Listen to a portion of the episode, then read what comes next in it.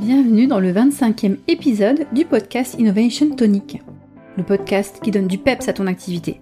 Tu es entrepreneur ou porteur d'un projet? Je suis ravie de t'accueillir sur le podcast. Chaque semaine, je vais te donner mes meilleurs conseils, astuces et outils pour t'aider à avancer dans ton projet. Je m'appelle Marie-Laure Jourdain et j'anime le programme de coaching Cornaline à destination des créateurs d'entreprises porteuses de sens. Aujourd'hui, pour la rentrée, on va sortir du cadre habituel avec cet épisode. Déjà, nouveauté, ce sera un format d'interview, format que je n'avais encore jamais expérimenté, donc toute première fois que je le fais. Et on sort aussi du cadre, comme je le disais, parce que on va s'attaquer à un sujet qui est qui a clairement une part spirituelle qu'on ne peut pas euh, négliger.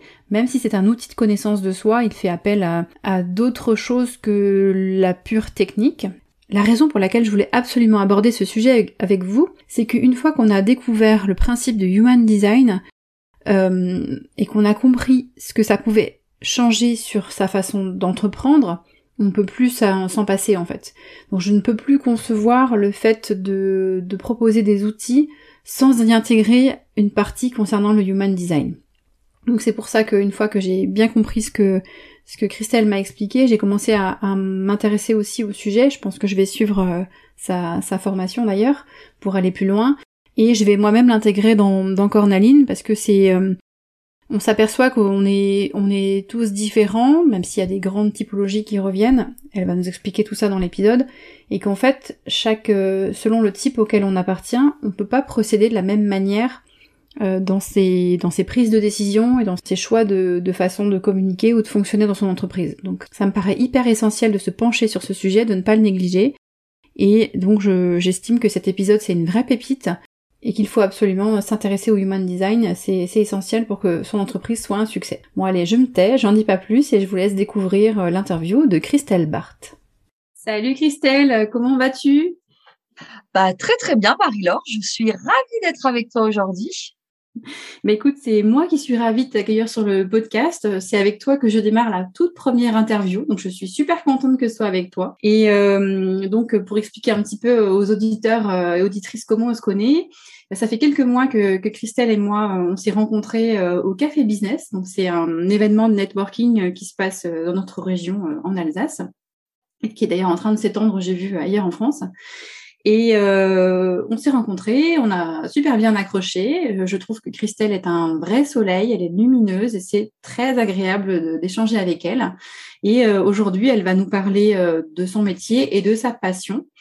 Et je vais commencer par la laisser, par te laisser Christelle te présenter et nous expliquer bah, qui tu es et comment tu en es arrivé là où tu es aujourd'hui, entrepreneur, qui utilise un super outil magique dont tu vas nous parler aussi. Oui, merci Marie-Laure. Bah effectivement, euh, j'ai pas toujours été dans le coaching et la formation, hein, l'accompagnement. Euh, avant, j'étais juriste en entreprise pendant 15 euh, ans. Euh, j'ai travaillé dans une grosse entreprise, je faisais du contentieux banque. Donc pas un domaine du tout facile et moi qui suis très dynamique, qui aime le contact avec les gens et aider les autres, bah c'est sûr que J'aidais les gens à ma manière. Donc euh, pendant plusieurs années, je me suis un peu battue contre ma direction pour aider les gens malgré tout, euh, trouver des solutions amiables parce qu'en fait, euh, je pensais que peu importe ce qui nous arrive dans la vie, on a toujours besoin d'avoir une main tendue et c'est ce que j'ai fait même pour des personnes qui étaient dans des difficultés financières. Et puis il y a quatre ans, j'ai perdu mon père. Il a eu un cancer. Et euh, j'étais déjà pas bien dans mon entreprise, le métier me plaisait plus. J'ai vraiment réalisé que c'était pas pour moi le contentieux, que pour moi ce qui était important c'était de pouvoir euh, avoir un contact humain, mais qui soit euh, valorisé, qui soit bienveillant. et en fait, bah, j'ai été en arrêt maladie parce qu'en fait j'ai fait une dépression, hein, je le cache pas. ça a été très difficile la perte de mon père et puis bah en fait le métier qui me plaisait plus, je cherchais ce que j'avais envie de faire. Je savais pas au départ quoi faire. Euh, j'ai fait un bilan de compétences qui m'a ouvert euh, la porte du coaching et de la formation justement. Euh, c'est ce qui a été mis en lumière dans, dans le travail qu'on a fait ensemble. Et bah, j'ai commencé par l'accompagnement, le coaching. Au début, c'était je travaillais sur la confiance en soi. Donc c'est drôle parce que bah en fait c'est quelque chose que j'ai dû acquérir moi-même pendant de nombreuses années j'avais vraiment eu des difficultés à, à m'imposer entre guillemets, à vraiment à m'affirmer dans qui j'étais. Donc j'ai commencé par là, mais c'était pas encore tout à fait ce que je voulais faire. Et puis j'ai continué en fait le processus de travail. J'ai accompagné plusieurs personnes euh, en accompagnement individuel, euh, à les aider en fait à, à, aller de l'avant, avoir plus de confiance, à se révéler. Parce qu'en fait, c'est toujours ça d'ailleurs, révéler la personne qu'on est à l'intérieur. Et j'ai affiné en fait mon travail avec l'affirmation de soi, la connaissance de soi, la confiance en soi, la communication parce que la communication est indispensable et effectivement la gestion émotionnelle. Et dans la connaissance de soi qui est le premier, euh, le début en fait d'un accompagnement, j'ai essayé plein d'outils en fait. J'ai essayé euh, bah, l'ikigai, j'ai essayé, euh, j'ai fait mon MBTI, euh, j'ai essayé euh, l'énéagramme, euh, le processcom, j'en ai essayé tout plein. Et en fait, aucun n'allait là où j'avais envie de d'aller moi. En fait, ça n'était pas suffisant. Et il y a quelques mois, l'année dernière, en novembre 2021, j'ai découvert le Human Design. Et là, ça a été euh, au début, je me disais mais c'est quoi? Parce que même le terme human design, euh, design humain, qu'est-ce que ça veut dire? Ça englobe quoi? C'est quoi? Je l'ai découvert par un coach euh, qu'en fait j'ai connu lors d'un séminaire à Lille. Et en fait, on a sympathisé. Et puis il a, il a lancé un accompagnement là-dessus. Et je me dis tiens, c'est ça m'a parlé, je sais pas. Je me dis ah tiens, il y a quelque chose, il y a une connexion. Et j'ai voulu en savoir plus. Et j'ai fait l'accompagnement et j'ai découvert l'human design. Et là, ça a été explosion de de de, de connaissances, de euh, je dis waouh, c'est tout à fait moi. Je, je, me sentais vraiment euh, dans quelque chose de, de grand, de puissant. De, je me dis waouh, on peut aller loin avec ça. Et, et voilà comment euh, j'en suis arrivée au Human Design aujourd'hui. Super, mais c'est vrai que ça fait euh, plusieurs mois que bon, qu'on se connaît. Je l'ai dit plusieurs fois que plusieurs mois que je te vois parler de Human Design dans tes posts euh, sur LinkedIn notamment. Et puis finalement, euh, je savais pas bien ce que c'était non plus, jusqu'à ce que tu m'en parles euh, de manière plus approfondie euh, la dernière fois qu'on s'est parlé et qu'on a préparé cette interview. Et alors justement, pour, pour nos auditeurs, est-ce que tu peux nous expliquer qu'est-ce que le Human Design? Alors, Le Human Design, c'est un outil de connaissance de soi. Et c'est le, le, le créateur, en fait, est un Canadien il a créé ça en 1987, donc c'est Ra Uru U. Alors c'est pas son vrai nom, hein, c'est un nom qui s'est donné euh, suite en fait à, à la création du Human Design. Alors c'est la manière dont il l'a fait, c'est assez extraordinaire. Euh, il a créé en fait en sept jours, sept nuits. En fait, c'était euh, une année où il y a eu une supernova en 1987. Je ne savais pas du tout, j'ai découvert. Et il y a énormément d'énergie qui sont descendues en fait sur la Terre. Il y a eu vraiment quelque chose de très puissant au niveau énergétique euh, dû à cette supernova. Et en fait, il a écrit, euh, il a écrit cet outil. Alors, il a écrit en fait euh, de manière linéaire et après il l'a développé pendant sept ans également. Donc c'est assez drôle parce que 87, 7 jours, 7 nuits, 7 ans. Donc le chiffre 7 apparaît tout le temps dans dans, dans la création du Human Design. Et en fait, il a créé ben, cet outil de, de cette manière-là qui est assez extraordinaire. Et euh, bah, en fait, il l'a développé pour que ça soit aussi abordable pour les gens, pour se connaître. Alors, ça permet effectivement, il dit souvent que c'est la science de la différenciation, en même temps que de la connaissance de soi, parce que pour lui, chaque personne est unique. Et moi, je suis tout à fait d'accord avec lui. Alors, Rahuru U n'est plus là, hein, il est décédé depuis, je crois, en 2010. Euh, mais il a continué à développer avec d'autres personnes, en fait, cet outil. Et ça permet vraiment euh, de, de, se connaître en fait mieux, mais sur plusieurs plans, sur le plan psychologique, sur le plan énergétique, euh, et, et c'est vraiment très très puissant de, de et émotionnel aussi parce que ça c'est important de le dire. Euh, ça permet vraiment des fois de savoir comment on réagit, euh, pourquoi on réagit de telle ou telle manière, euh, comment on communique avec les autres. qu'est-ce qui est, comment on décide, comment on prend nos décisions, notre manière de décider, tout ça on le trouve dans l'human design, ainsi que notre mission de vie. Euh, parce que le human design, en fait, c'est quoi? C'est un outil euh, qui est créé à partir de notre date de naissance, euh, donc jour, heure, année, la ville de naissance, et ça permet en fait d'avoir un, un, à l'instant T où on est en fait né, en fait, un, une photo, un schéma qui permet en fait de savoir bah, au moment où on est né, comment étaient placées en fait finalement les planètes et comment en fait ça a un impact sur qui on est venu euh, être sur sur cette terre à cet instant-là. C'est que du coup, c'est quelque chose qui est figé et qui ne peut pas changer. C'est qui nous sommes vraiment.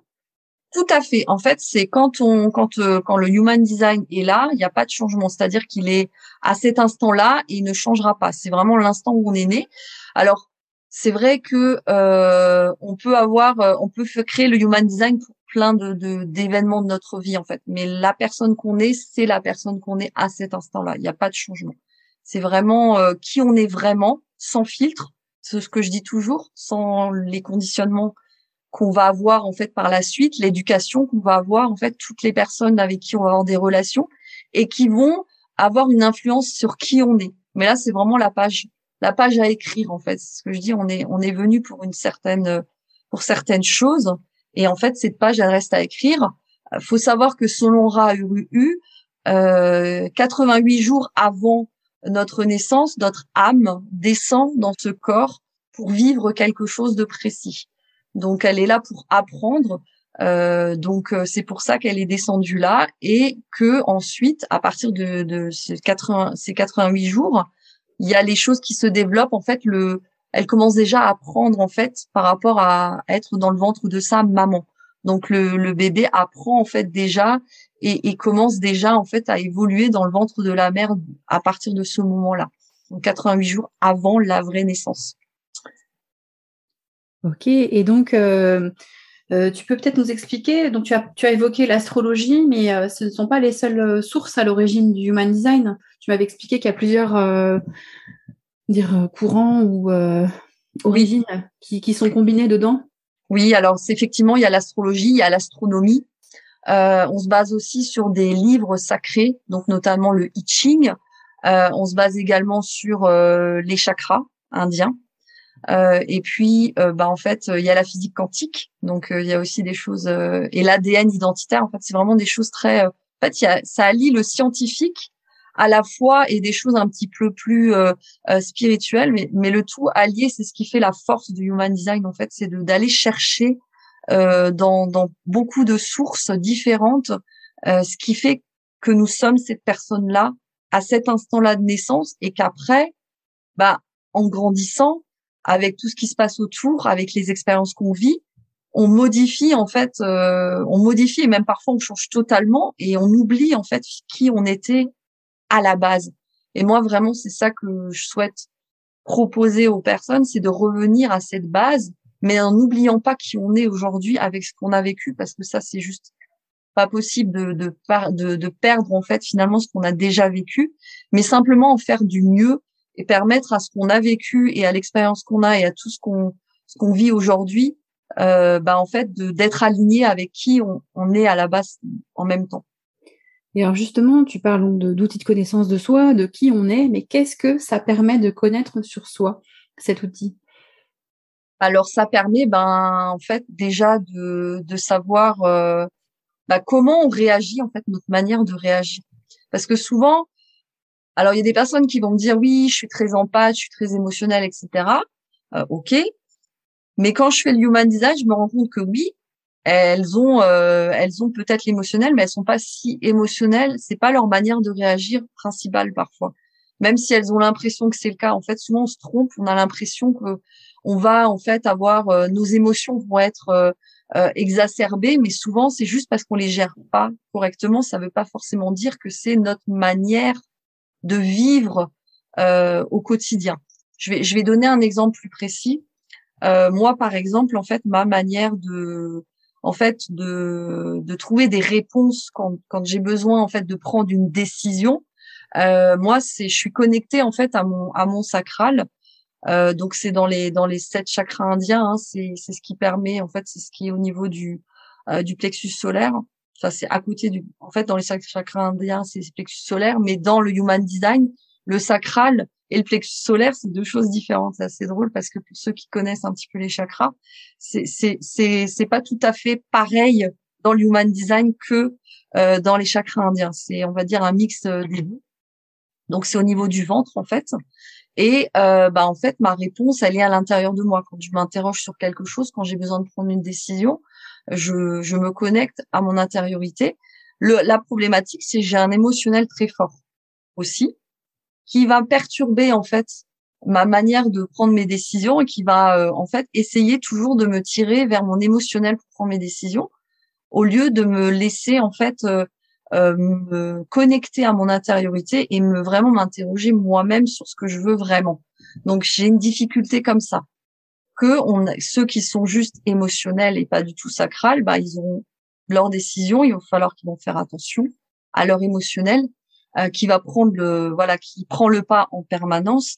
Donc il faut vraiment des fois euh, attendre un petit peu quand on prend une décision et ne pas aller trop vite parce que l'émotionnel est fort. Il y a une, on appelle ça une vague.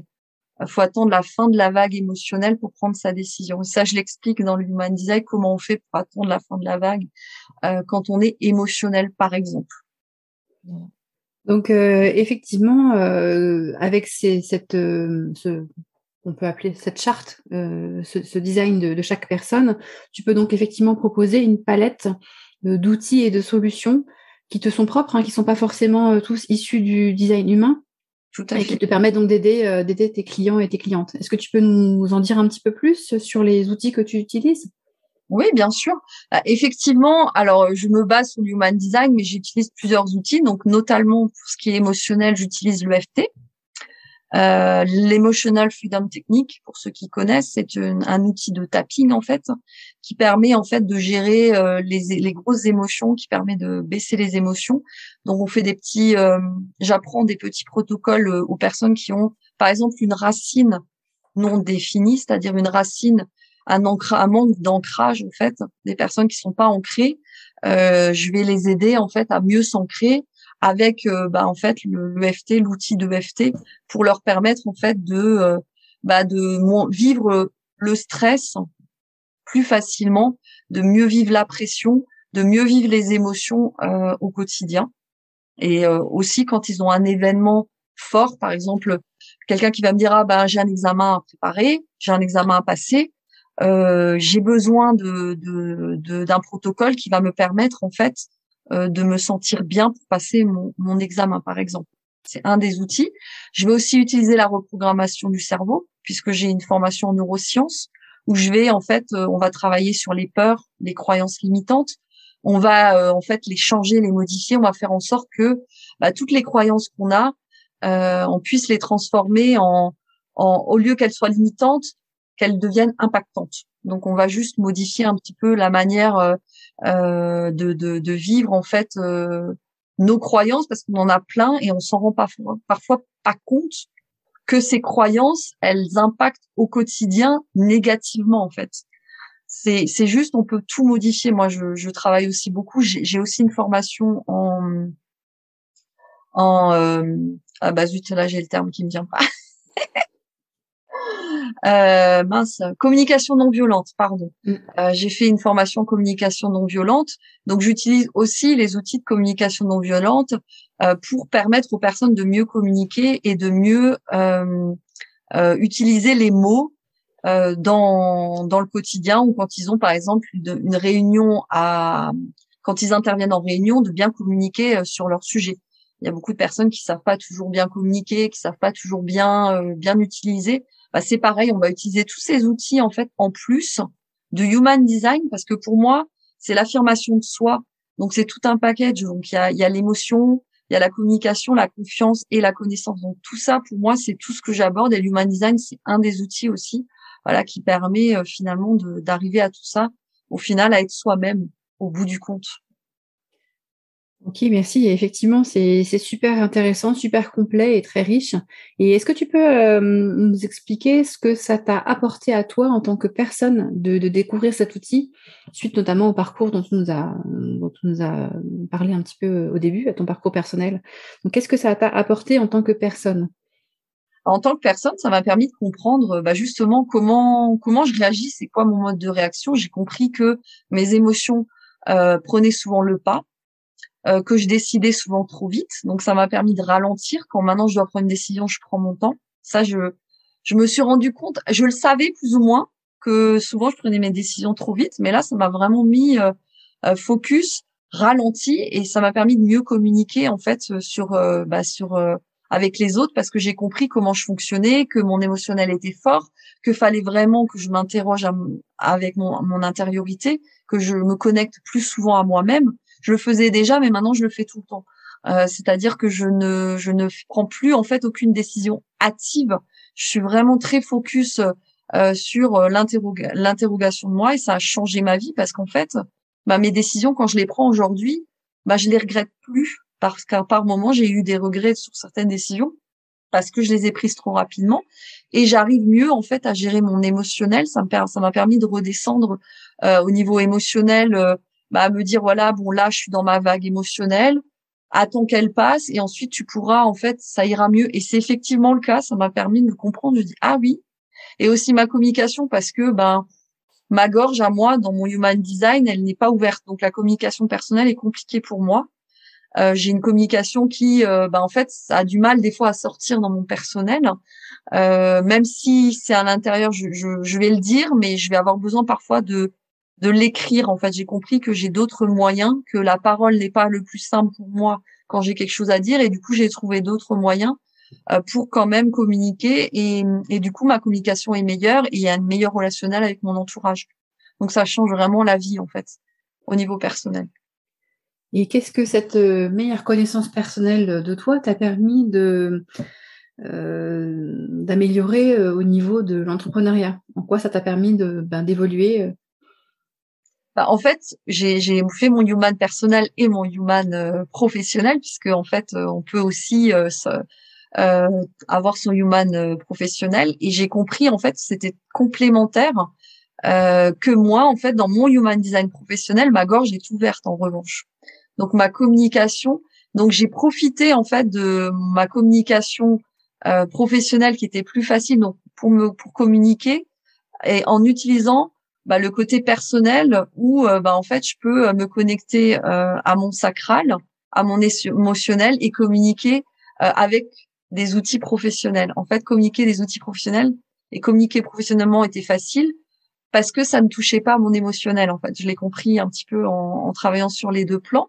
Donc du coup, j'ai pu en fait communiquer euh, professionnellement avec ma voix plus facilement et euh, et utiliser mon émotionnel personnel euh, pour vivre en fait euh, euh plus les choses euh, à fond et et de vraiment faire transparaître en fait qui je suis à l'intérieur avec mon professionnel. Je sais pas si c'est clair parce que c'est très compliqué en fait à expliquer ce que je veux expliquer en fait.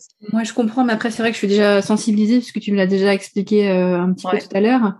Mais euh, tu veux dire qu'effectivement, en gros, on a un profil, euh, enfin une charte, un design personnel, on a un design d'entreprise et les deux peuvent être complémentaires. Et là où tu as des, des manques ou des difficultés à titre personnel, ils peuvent être euh, compensé par le professionnel et inversement certainement euh, exactement. Bah c'est totalement ça. Donc c'est tout à fait ça. C'est exactement ça. C'est c'est ce que je fais en fait aujourd'hui euh, parce que ben comme ils sont complémentaires mes manques personnels euh, j'arrive à les combler avec mon avec le professionnel et inversement. Et c'est ça qui est juste extraordinaire ça a permis de faire grandir mon entreprise aussi et moi-même en même temps et donc, depuis que tu t'es mis à appliquer, à proposer le, de, de travailler sur le, cet outil euh, avec tes clients, euh, du coup, ça a changé euh, les choses? Tu t'es mis à avoir des clients avec lesquels tu avais vraiment envie de travailler, qui viennent à toi? C'est ce que tu m'as expliqué la dernière fois qu'on s'est parlé. Ouais, tout à fait. En fait, ça, ça a amené des personnes vers moi vraiment de manière très fluide, très facile. Les gens étaient vraiment très très emballés à l'idée de, de mieux se connaître, mais d'une manière un petit peu différente qu'ils connaissaient pas, parce que beaucoup de personnes euh, de clients que j'ai euh, ont déjà utilisé d'autres outils.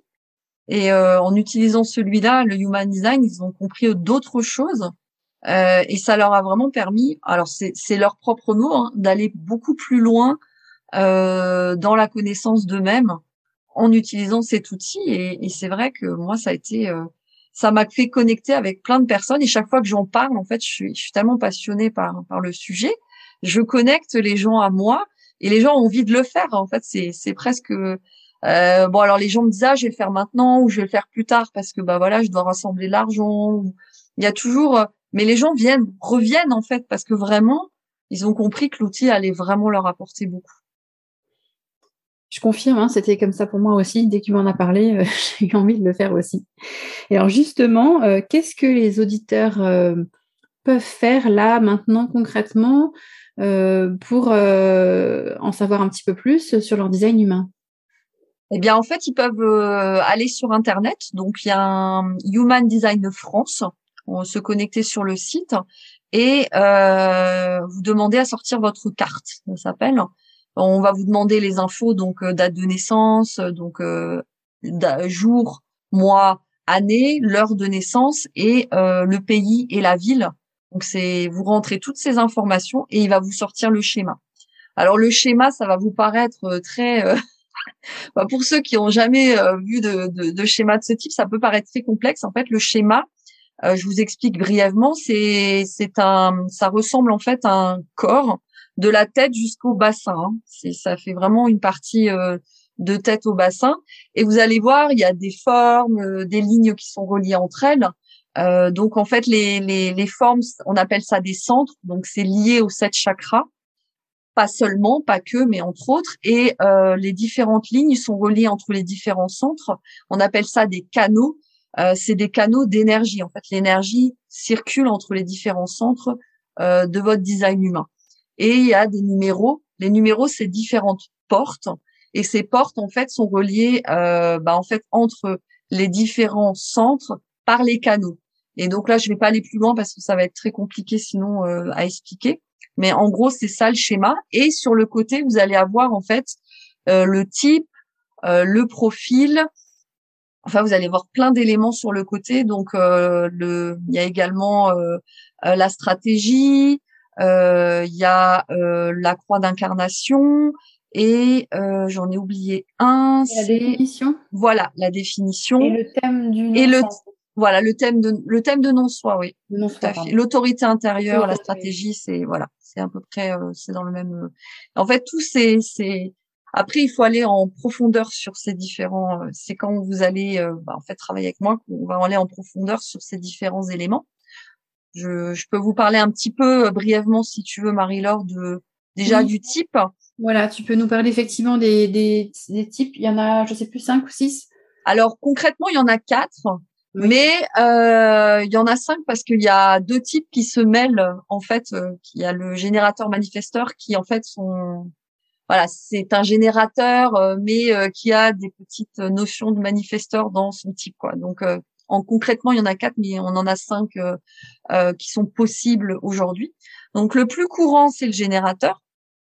Et là, ça représente en fait 37% de la population. Hein. C'est vraiment euh, la majorité mondiale. Hein. Population mondiale, je précise, c'est pas France, hein, donc c'est vraiment dans le monde entier. Et les générateurs, c'est quoi? Ce sont les, on appelle ça les bâtisseurs, les travailleurs. C'est ceux vraiment qui euh, voilà, qui sont des, des, des, personnes qui sont des gros bosseurs, qui vont vraiment mettre les choses dans la matière, qui vont euh, euh, travailler, travailler, travailler pour perfectionner, pour maîtriser une tâche, pour maîtriser quelque chose. C'est vraiment important pour eux. C'est des personnes qui ont une énergie très forte, qui ont vraiment beaucoup d'énergie euh, et, euh, et, qui, bah, en fait, sont très ouverts sur l'extérieur et bah, en fait qui euh, avance avec la, la, le questionnement des autres. En fait, les gens qui vont leur poser des questions, ça va leur permettre d'avancer dans leur vie. Euh, ils ont besoin de la réponse, de, de réponse des gens pour pouvoir avancer dans leur vie et puis pour pouvoir progresser. Donc, euh, ils vont pas pouvoir mettre en action les choses tout de suite quand ils ont envie de faire quelque chose. C'est ce qui va entraîner le non-soi, la frustration dans leur dans le, le thème du human design. Donc ça, c'est en gros. La croix d'incarnation, c'est la mission de vie, en fait, tout simplement. Donc euh, ça, c'est on apprend à savoir quelle est notre mission euh, ici. Ensuite, il y a euh, donc le générateur manifesteur. Là, ça représente 33% de la population. Donc générateur, générateur, manifesteur, c'est 70% de la population mondiale. Hein. Donc c'est la majorité des gens qui sont dans ces deux ces deux types. Donc le générateur manifesteur, c'est un générateur, le générateur manifesteur en fait. Donc il y a les mêmes, euh, il a les mêmes en fait plus ou moins faculté, on va dire. Euh, mais la différence avec le générateur, c'est que le générateur manifesteur va être plus impatient. Euh, il va avoir vraiment euh, besoin en fait que les choses aillent plus vite. Il a souvent tendance à sauter les étapes quand il veut en fait arriver à quelque chose et il va avoir une faciliter, on va dire, par rapport au générateur à la mise en action. Le générateur, il a vraiment besoin pour la mise en action de, de suivre un processus. Le générateur manifesteur va pouvoir passer le processus plus vite euh, en action, même s'il a aussi besoin de la des réponses, de, du questionnement, mais il va pouvoir le faire plus facilement et plus rapidement. Je Ensuite, suis en t'écoutant parce que je suis générateur manifesteur et je me reconnais totalement dans cette définition.